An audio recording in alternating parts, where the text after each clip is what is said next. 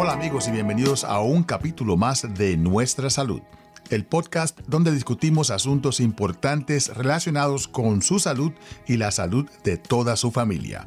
Gracias al patrocinio de Commonwealth Care Alliance de Rhode Island, CCA Rhode Island por sus siglas en inglés. Comencemos.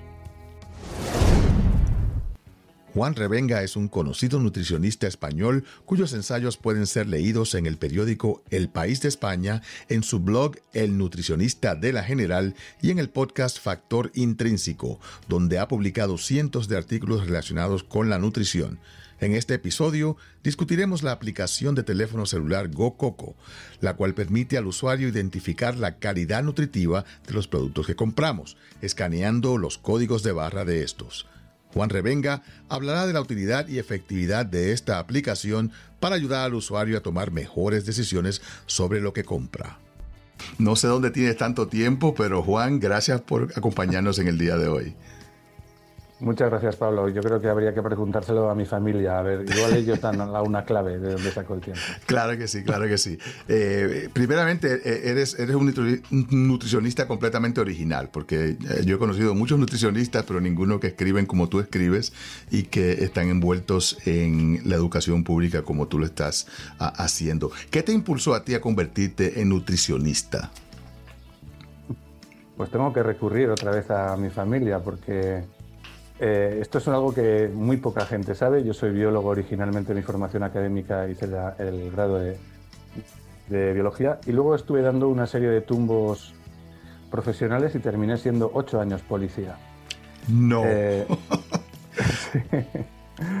y en estas estaba, cuando al mismo tiempo también estaba estudiando criminología, eh, porque para enlazar de alguna forma esa primera dedicación que podría ser de la biología, pues con la investigación, el laboratorio, un poco el CSI, el CSIS, entonces está estudiando criminología y al mismo tiempo trabajando. Y entonces vino a mi ciudad de origen a estudiar una, una chica que luego se convirtió en mi mujer y nos conocimos allí. Y resultó que ella era de fuera de, de mi ciudad, de Pamplona. Y bueno, yo no podía hacer una permuta de mi trabajo. Y decidimos dar un giro completo. Faltara nunca el trabajo si yo me aplicara, es decir, bueno, y dije, bueno, pues relaciono también con mi manager dietética y estudié el grado de nutrición humana. Y acabar, pues ya nos mudamos, dejé el trabajo. Tremenda por comunicar en lo más que lo que terminas enseñando de tus alumnos. Que las movidas que has hecho, algo que para mí ha sido siempre tanta confusión en términos de la nutrición. Me atrevo porque eh, hoy estoy diciendo que para mí siempre ha sido la margarina cuando se inventa la margarina, que era lo mejor del mundo, los problemas del corazón y lo que encontramos ah, y, todos los problemas que, ha causado. lo, más difícil, ¿por qué? Bueno, una frase lapidaria, eh, Mark que bebe sin tener sed y que habla de la alimentación como es un trending topic tan tan todos los eh, todas las personas tenemos crítico dentro de nosotros y un nutricionista a cualquiera a cualquiera independientemente sin bueno sin, sin mayor criterio. Yo tengo esto es muy largo yo tengo precisamente un post de mi blog dedicado a estas a estas cuestiones de por qué no lo es y a la inversa. Más concretas desde mi punto de vista es que se nos significa Podríamos estar haciendo siempre lo mismo y cimiento, eso no es ciencia, eso sería una religión. Pero la ciencia no, la ciencia de, de ciencia ficción eh, hablaba de la maleta de Asimov, en lo que, bueno, pues en nutrirte pues son estas, pero conforme y sustituyes lo mejor que tenías en el, en el caso de las margarinas, el, el, punto de anclaje donde se filtraban las cuestiones radicaba en que las, eh, como tenían aceites vegetales, no tenían mal entonces, pues maravilloso. Aceites vegetales, cuando los quieres semi, se hace a través de un proceso que se conoce como líquido, ahora sea semisólido, no sea pasta. Bueno, deseables, que son los ácidos grasos trans. Tiempo y ya está. Bueno, ahora tenemos unas margarinas que siguen siendo a través de este proceso, que es especialmente barato como margarinas, se, obtienen a través de interesterificación trans tan negativos. Eh, yo tengo que ir a morir a los aceites del olivar. Esta propuesta, no esta lección. Bueno, yo soy puertorriqueña, manteca, manteca de cerdo. De cerdo de mis antepasados murieron de, a los Rodríguez eh, de mi familia. Pero, pero es, bien importante, yo creo, ah, y de cómo es que el mercado, en la medida que las personas piensan de que saben lo que está por, por los anuncios y manipulados o, este producto es orgánico. En, todas esas, eh, en todos esos anuncios son productos que se han creado. Sí, efectivamente, eh, que el mordisco de una víbora, por ejemplo. o un terremoto o un huracán, un tifón. Eh, quiero decir que el trasladar, tenemos, eh, somos muy, el ser humano como tal es muy manipulable y tenemos que tener en cuenta que las grandísimas multinacionales que, que ponen en, los lineales de los supermercados los productos que les interesa evidentemente vender, tienen eh, un dedican gran parte de su presupuesto a contratar a una serie de profesionales para convencer a los consumidores que esa es la mejor elección. Y no son eh, cuatro mindundis, no, son gente que sale de Yale, de Harvard, de las mejores instituciones y los números uno van precisamente a las multinacionales de la alimentación. ¿Por qué? Porque la alimentación, aunque nos cueste creer, y lo puedo documentar, lo puedo argumentar, es el primer negocio, la alimentación en su conjunto es el primer negocio, el que más dinero mueve de todo el mundo, de cualquier industria. Más que la bélica, más que la farmacéutica, más que cualquiera. ¿Por qué? Porque son 8.000 millones de almas en el planeta que quiere comer todos los días y todos los días bien y cuanto más mejor. Entonces el volumen de negocio que se genera ahí, aunque esté más o menos disgregado, menos la parte que está evidentemente en manos de multinacionales, que no es poca, eh, pues fue un volumen de negocio pues inabarcable por cualquier otra industria. Es, es imposible y por lo tanto los pero lo que nadie puede escapar. Y si deja de comer tiene problemas, así que la cual uh, go coco, uh, porque yo me he pasado 30 años en su alfabetización de la salud esa alfabetización es precisamente en la nutrición, son los productos eh, que de verdad son saludables. Y compraba Sunny Delight. Vitamina C, eso es jugo de naranja. Era agua de azúcar con color amarillo, era saludable.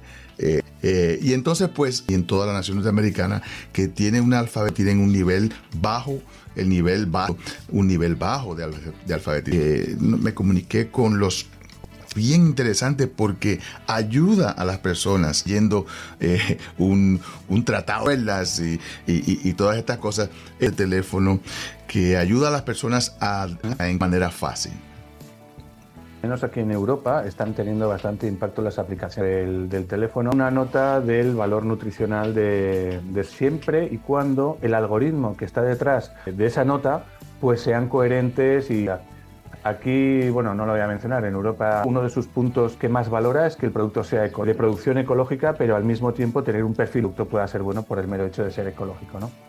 Pues, por lo que acto originalmente empezó significando la filosofía eh, consistía en tratar de de la compra. ¿no? Y está basada, que decir, los científicos y, e internacional el, el, el 2015, aunque precisamente el año 22 lo actualizó.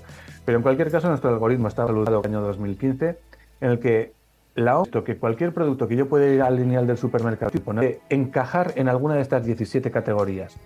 Pues bien, la OMS lo que ha hecho es, para cada una de esas categorías, que puedan ser productos de chocolatería, confitería, pastelería, bollería, refrescos, helados, pizzas, salsas, eh, todos, ya digo, cualquier producto debería encajar en alguna de estas categorías.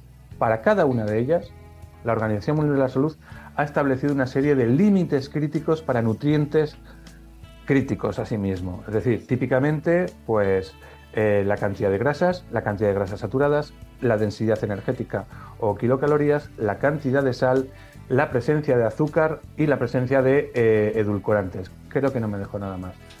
Bueno, pues en virtud de qué categoría, en qué categoría está el producto que estamos escaneando, la Organización Mundial de la Salud establece límites diferentes, porque claro, no es lo mismo comparar el nivel de grasas de una Coca-Cola con el nivel de grasas de un aceite. Claro. Entonces, en, el, en, los refrescos no se miran las, las, grasas. Perdón, donde no se miran las grasas es entre los aceites. ¿Por qué? Ya se sabe que todos son grasas. Sí se miran las grasas saturadas. Y entonces, bueno, por eso te digo, en, virtud de cada uno de estos elementos, pues establece una, eh, establece, la OMS dice, si está todo dentro de los parámetros, este producto nosotros lo consideramos como un OMS sí. Es decir, es un producto bueno, saludable. Y la OMS alarga y dice, hasta el punto que se podría permitir la publicidad de este producto dirigida a los niños. Y si no lo cumple, no. no se debería dirigir publicidad. Y entonces, de esas 17 categorías es asombroso porque resulta que hay 7 en las cuales no hay límites, no ha puesto límites. En cinco de ellas es porque son alimentos intrínsecamente malos. Y dice, mira, yo no voy a establecer ni cantidad de azúcares, ni de calorías, ni de edulcorantes para los refrescos, ni para las galletas, ni para la bollería. ¿Por qué? Porque la industria lo puede llegar a manipular de alguna forma para terminar encajando ahí un poco a martillazos y tener una galleta o un refresco que pase por saludable. Y la vamos a considerar que hay categorías per se que no lo son. Entonces, o dicho, como diríamos, con una figura retórica en castellano, eh, galleta saludable es un oxímoron, es algo que es imposible, es como nieve ardiente, silencio atronador, galleta saludable, no. Y lo, mismo con los refrescos, los refrescos. Eh, Efectivamente. la Coca-Cola, la Pepsi. A los, ni los zumos naturales les ha puesto límites. Dice, no se deberían trasladar eh, propiedades saludables al consumo de zumos en nuestro entorno. ¿Por qué? Porque significa una puerta grandísima a los azúcares libres, que ya tiene definidos eh, la OMS. Y la Universidad de Harvard, la Asociación Americana de Pediatría, incluso la Asociación Española de Pediatría, eh, desaconsejan el consumo de zumos en nuestro entorno.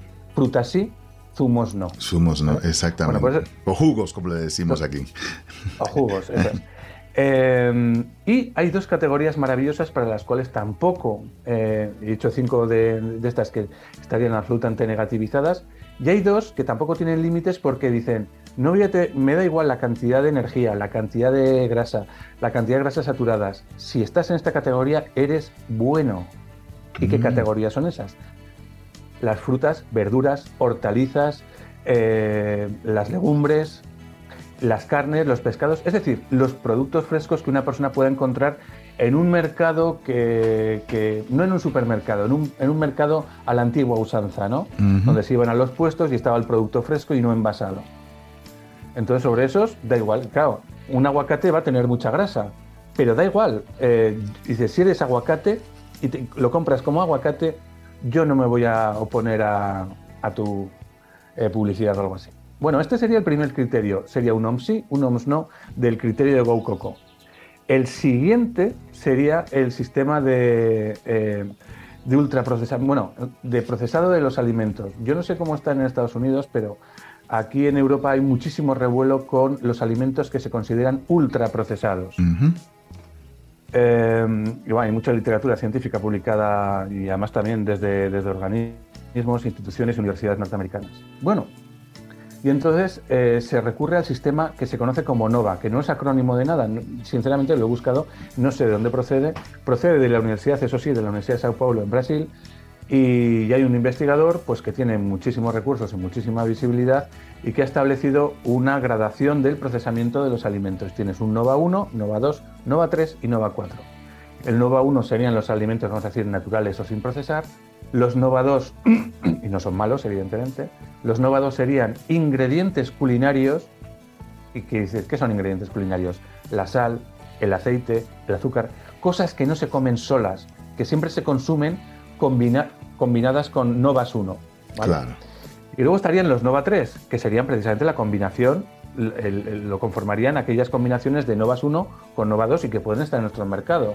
Pueden ser una conserva de legumbres, eh, pero con ingredientes que no tengan ni aditivos, que no tengan eh, ingredientes inidentificables en nuestra cocina y cosas así. Y luego estarían los Nova 4, que serían los ultraprocesados, en donde yo creo que la característica más eh, visible es que suelen contener más de 5 ingredientes en su composición y que contienen ingredientes que las personas no tienen en sus cocinas.